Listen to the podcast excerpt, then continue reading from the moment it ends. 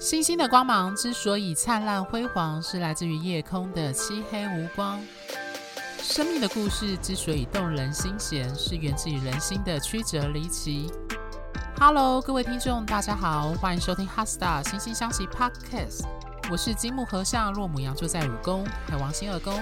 很不会理财的金牛座 Coco 米。好，那今天呢，我们这一集要进入到风流韵事之占星审查与补完计划的最终集。当我们性在一起，那而在上上集跟上集中呢，我们已经分别针对阿宝跟杏仁哥的本命盘以及关系比对盘做一个概要式跟重点式的解析。因此，在这集中呢，我们将进入关系合盘的另一个应用的高阶技巧。也就是终点盘的分析的部分。那想必各位听众，你会很好奇，何谓终点盘呢？简而言之，在关系合盘中，所谓终点盘是将关系中两人的个别命盘结合成一张星盘来进行分析和推论。因此，如果说本命盘是将个人视为一个独立个体，并且从个人星盘的星体去推断一个人的人格特质、爱情观。与经营关系的模式与偏好的话，那么比对盘就如同上一集举的桥梁的譬喻，借由象征这段关系连接彼此的桥梁。关系中的两人各自从自身，也就是我们所谓象征自我的本命盘，去看关系中的对方如何对我们产生影响。那么这一集要讲解的终点盘呢，则是将原本彼此分离的个人。以及建立起的这段关系视为一个整体，借由从两人中诞生出来的关系以及对应的星盘去解析两人关系的状态与走向。那么，一样要再次提醒各位听众，在接下来讲解终点盘时，各位听众可以点开惺惺相惜的脸书粉专、IG 或 LINE 账号的贴文，边看星盘边听我讲解。那这样应该会更能理解终点盘提供的资讯的奥妙之处。首先呢，大家可以注意到，在阿宝跟杏仁哥的终点盘里，大部分的星体都聚集在上方，也就是九、十跟十一宫这三个宫位里。其中冥王星合轴在天顶，天顶十宫的宫头呢是落在天蝎座，而代表伴侣与婚姻宫的七宫宫头是在狮子座。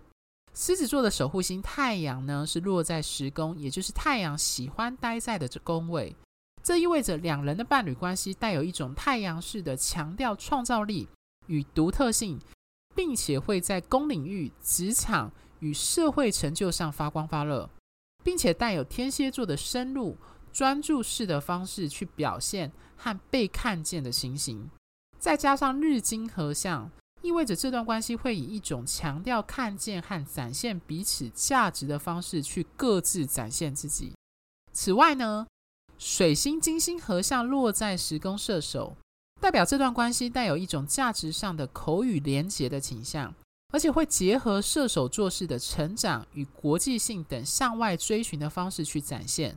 例如，这段关系有一种让彼此在其中探索、冒险。和追寻某些双方认定有共同价值信念的事物，从而在资讯交流上去促成这个愿景、信念和目标追寻的达成。而与伴侣关系和私领域生活起居特别有关的月亮，再加上呢六宫的宫头是巨蟹座。我们知道巨蟹座的守护星是月亮，而月亮落在十一宫，在摩羯跟海王星合相。这代表两人的伴侣关系与日常生活相处中，会强调一种务实、稳定和摩羯座的一种可靠与可预测性的方式来建构安全感。那这部分呢，就如同阿宝在投稿时说的，就是后面进入一种老夫老妻的模式。但因为月亮跟象征梦想化、理想跟同理和模糊边界的海王星合相，加上是弱在十一宫。这意味着，除了摩羯座强调一种责任与现实感落实的特质外，两人对于伴侣关系的相处还带有海王星的理想化的特质。我们知道，就是在四大天王系列有提到，海王星毕竟是金星的高八度星体，它带有一种更超多乌托邦的特质。所以这会意味着双方即使呈现一种老夫老妻的模式，但还是会在关系中加上不少情感性或理想性的期待和蓝图的愿景，而且这种状态会带有一种双方情绪性共感的特质。毕竟，因为月亮跟海王星这两颗都是属于高敏感度的星体，那平常可能会看不太出来。毕竟月亮摩羯还是比较压抑的，落在比较压抑的星座。但在彼此情绪高涨的时候，我相信那个倾向就会很明显的流露出来。最后，在挑战的部分，双方关系的最大议题可能源自于落在四宫里的土星。加上这颗土星分别跟落十宫的金星与水星呈现对分相，这意味着双方未来如果要继续走下去，最大的挑战在于彼此的过往，比如说他们不管是过去的关系、过去的自己、过去的成长经验，还有更重要的是，因为是在四宫，所以代表是跟原生家庭、还有家乡、国家等各类四宫象征的面向上的议题。举例来说，可能是有过往的包袱、经验，或甚至比如说像从投稿的资料当中，我们可以知道阿宝跟杏仁哥两人年纪差距颇大。那我们有在四大天王系列一样提到，土星是一个象征老化跟老年的时间之神，这意味着双方关系在往后时间这个轴线上会是一个考验，而且会用一种土星的具体化与现实感的方式来呈现。而在土星碰触到金星与水星的对分项部分，土星会在这些星体代表的议题上给双方的关系带来考验。例如，金星代表的价值、金钱的追寻以及过往的拉扯、资讯与沟通在时间、世代与经验上的差异，造成对于价值理解上的阻碍等等，都会是两人关系最主要的挑战。那最后在南北交的部分呢？北交落在象征成长、信念和外国事务的九宫，在天秤座，并且与火星合相；而南交点落在三宫，在母羊。这意味着两人关系在今世进化与目标带有一种成长性的特质，而且是一种借由关系连结的合伙方式，去朝着目标共同成长的这样子的倾向。而且这样的倾向呢，其实是过去式。或者，如果你用灵魂占星的说法来讲，可以说前世是一种占有或竞争对手的关系的状态。注意哦，这里讲的占有是战士跟战争的战，不是占据或占领的占。这代表双方在过去式的关系中带有一种强烈的自我表征特质。其实从阿宝的投稿当中也可以看到那一种火星的竞争，或者是呃争吵。斗争的那个火星的议题在里面，而在双方在于今世这一次碰头的状态下，火星合向北焦点，代表竞争、挑战还有性与刺激性的议题在关系中还是存在。但是因为火星是与北交落在天秤，我们知道火星落天秤是一个弱势的位置，加上天秤的守护星金星落在射手。以及十公里的日金水这些星体的相位所影响，代表这一世关系的成长课题，在于如何将关系中火星与母羊的竞争，在关系中做自己，融入在彼此平等对等的合作关系里面，而且这个合作关系必须带来金星与射手的信念与理想的成长性和随之而来的具体成果。所以讲到这，综合起来看呢，所以各位听众可以回想，就是阿宝跟杏仁哥两人各自的本命盘，以及上集的比对盘的分析与讲解，可以注意到一件事，就是从一开始阿宝投稿的文字陈述，以及两人本命盘和比对盘的分析中，到今日的终点盘，都可以看见成长、职涯成就、事业以及木星的主题在彼此呼应。而这点在今日的终点盘里呢，就更为明显。此外呢，他们两人各自的本命盘的星体分别聚焦在一宫与七八宫这样上升下降的轴线上，那暗示着两人在伴侣关系中各自显现出不同的趋向。那像性人格相较于阿宝，就是比较偏向较为自我的人。他命盘的重点与议题在于关系中，我要如何让自我去发光发热，并借由七宫的木星异国伴侣去扩张和实践关系中自身的目标与信念。相反的，阿宝则是日水明落在七宫，跟十一宫的月亮双鱼产生相位，再加上月土合相，这意味着。阿宝相较于性人格，他反而是借由伴侣和他人的关系来去追求和找到他自己的太阳，也就是借由伴侣关系来意识到并且发掘到发光发热的自己，并从中建立起情感性的归属与安全感。所以各位听众可以注意到和发现哦，两者对于关系的样态刚好是用不同的方式。去展现同一个轴线的主题。那此外呢，在比对盘这座桥梁中，我们也可以看到双方各自对对方在一七宫人我关系的主题上产生了强烈的呼应与主题的共鸣，并借由九宫跟木星去找到这段关系中寻求一种成长性的发展的这样的可能性。其实解盘解到这。阿宝与性人格的例子，除了经典呈现就是星盘中一七宫自我与他人关系的主题外，木星和九宫以及十宫的成长与成果的课题，也是他们关系里很重要的一个亮点。所以，我们现在要回到阿宝最初投稿时的提问，不知道听问听众还记得吗？其中有个提问是：我们还能再遇上吗？他当初会问这个问题，是因为他已经打算要去国外留学读书，在做进进一步更深一层的，打算要做进一步的这样的深造。所以，其实我们从比对盘跟终点盘来看，我觉得有很高的几率是会的。为什么会这样说？原因在于两人的盘之间有很多的链接跟交集。只要双方在这段关系中还能从中找到彼此成长和事业上的目标，这里的事业比较像是呃自我实现，或者是我们对于人生的那个目标方向的那个共同性跟趋向性还在的话，那即使是我们知道远距离关系就是有它的挑战，那这个两人的链接就还是会稳定。此外呢，从双方彼此从中找到自己职涯与升学方向的过程。还有双方都算是客居异乡，就旅居国外或在国外生活工作的状态中，可以看到木星跟九宫的议题确实影响了他们关系的相遇跟建立。那这部分可能会跟一般状态，我们通常啦就讲到伴侣关系会强调空间上要紧密相连，这样的爱情的模式会不太相同。就是我们常常提的，就是异国或远距离的恋爱这样的议题。那当然，这也会影响他们关系在各自追寻自身的成长和事业目标时的连结。那讲明白点呢，其实关系合盘要看的是双方关系的链接点，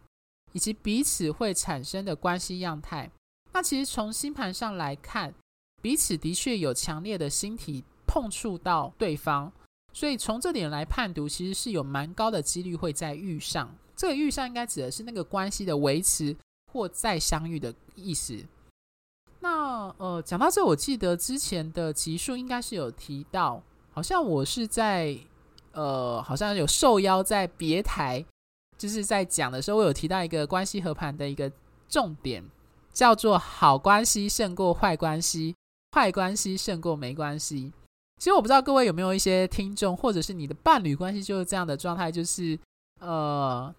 可能伴侣之间常吵架，可是你又离不开彼此这样的状态。那其实会这样子说，是因为我们其实都期待那个关系是好的，但其实关系的经营中不太可能就是所谓的一帆风顺，什么王子与公主从此过着幸福快乐的生活这样子。所以其实很多时候我们会我们会产生链接，那个链接不一定是带来就是每次都让我们愉悦的，可能是带来的是痛苦。但那个痛苦又常常是跟我们自身的议题挂钩在一起，对，所以讲到这，其实很多时候看似切不断又彼此抱怨彼此的关系，其实背后都有那种双方都还是需要对方，或者是将自身议题，比如说投射在对方身上的议题的存在。那当然，如果他们双方未来有打算进入婚姻的考量，那前述我说的终点盘里土星带来的考验，就会很明显的产生影响。毕竟要记得，它涉及到土星在事工原生家庭的挑战。但回到当初阿宝的提问呢，我相信他们未来还是会遇上彼此。这个遇上，并不是代表所谓主流的我们认定伴侣形式的确立，一定要借由进入婚姻才能够继续维持跟互动，而是在成长与事业上，当双方是有共同方向跟目标时，是可以一起努力的伴侣类型。所以讲到这里，真的很有趣。就是虽然我当初就是标题是下，当我们性在一起。而两人在初期也的确是借由性来产生连结与深入性，但其实各位听众听到现在会发现哦，这段关系走到最后，在星盘中显示的重点已经是另一个层次的发展，特别是在各自星盘与比对盘一七宫的自我主题，以及九跟十宫的自我实现和木星议题成长的倾向。那其实这三集讲下来呢，以阿宝与杏仁哥这对 couple 为例，算是跟各位听众蛮完整的示范了一次，就是关系合盘的解盘步骤跟解读方式。虽然我只抓重点啦，但是讲到这你就知道，关系合盘它其实非常的复杂，就是从两个人的本命盘都要解盘，然后再解比对盘，然后最后如果有需要，我会看我的。呃，客户的状态，如果他们的关系是已经交往、认识很长或很紧密的，我才会再额外再用终点盘。那你可以从这个过程就知道，职业占星师要解读关系时要看的星盘和重点其实蛮多的，不是只看一张盘。那我们从这几张盘最终才会整合去给出客户一个解答。那所以，如果各位听众，未来不论你是什么样类型的关系，因为就像我前面讲的，关系不是只有伴侣这样的关系，有一些人可能在意的是亲子，比如说亲子教养、跟母亲、跟父亲的关系，或者是有人在意的是可能是跟老板或者是合作的事业伙伴，那就可以从我们这三集当做一个范例，供各位参考说，如果你要解关系合盘，大概上职业占星师的解读的如何解读以及。解读的范例大概是这样子。最后呢，惺惺相惜有提供数种的专业占星服务和咨询，从如同个人占星身份证最重要也最基础的个人本命盘的完整分析讲解，深入探讨双人关系互动与性格适合度的关系合盘，探讨年度运势与一年中重要日期与年度主题的流年推运，以及挑选日期做重要决定和规划的择日占星。俗谚有云：“世界上的问题大多跟人有关，如果解决不了问题，就解决提出问题的人。”这虽然是玩笑话，但的确点出人的重要性。因此，如果你想针对合作伙伴、职场同事与老板、暧昧对象或亲友等各类人际关系的问题进行咨询，我有提供关系点线面的服务方案，会针对对方命盘的重点特质。来分析你命盘与对方人格个性与关系样态，进而提供关系经营与互动时的建议。那一样就是，如果你有想要投稿的，那我们知道现在风流韵事之占星审查与补完计划已经不单单仅限于暧昧或爱情这样的关系，其实还是有一些投稿的那个之前投稿的听众的稿子，在我手上，可能未来还是会拿来用，所以大家不用已经投稿这一次没用到的，请不要灰心，因为。刚好就是，我觉得阿宝跟信仁哥真的可以做一个完整的正式关系合盘的范例。那你们之前投稿还没有用到的，我相信一定会有机会有人被选上。就是即使不知道对方的确切出生时间这样子。那如果你想投稿一些比较不一样的关系，比如说是亲子，或者是呃家人，或者是朋友。或者是职场上的议题，也欢迎就是在后台跟我就是做一个联系跟询问这样。那最后呢，我本身有从事占星相关主题的演讲与主题式教学。如果各位听众的学校、公司或组织单位有需要这类的培训或研习讲座的安排，也欢迎跟我联系。那如果各位听众喜欢本节目的话，欢迎在追踪小额赞助本节目外，记得到我们脸书跟 IG 按个赞，因为我在脸书会不定时的发一些关于行运或一些占星相关的贴文。另外，在 YouTube 上呢，有制作相关的占星影片。如果你是比较喜欢看影音的类型的方式，也可以欢迎就是收看，帮我们点阅这样子。那我们在制作非常精美漂亮的 HeartStar 心星相惜官方网站上，也有我之前写的不少的专业占星文章。欢迎有兴趣的听众 Google 搜寻后可以上去阅览哦。那在下一集呢，我们将进入占星知识小学堂的系列，也就是象征知性与知识的风元素。那这次呢，我想要带领各位听众探究的占星学知识，其实以前就一直提到，但一直找不到机会把它独立出来讲。我原本是想要先谈星体的，毕竟星体很重要。比如说四大天王都讲完了，那应该回过头来去谈木星以及其他没讨论的星体。但是呢，我觉得这个占星知识，因为常常在讲讲 podcast 时候会提到，那就是网络和媒体上，其实，在我们节目一开始的那个说明就有提到，朗朗上口的逆行，到底什么是逆行？讲到逆行，就是想到水逆、水逆这样子。对，那逆行的原理是什么？那有些人如果有听唐老师常讲的各类星体的逆行呢，或者是有些人或许也知道什么叫停滞或顺行的话。到底他们在占星学上有什么意涵？甚至有一些听众或者写盘说，他们会问说：那逆行会不会对个人的星盘的人格有影响？那这个部分我会在下一集跟各位揭晓哦。星星的光芒之所以灿烂辉煌，是来自于你们的订阅与赞助。哈斯塔，心心相惜，真心相待，专属于你的心愿。拜拜。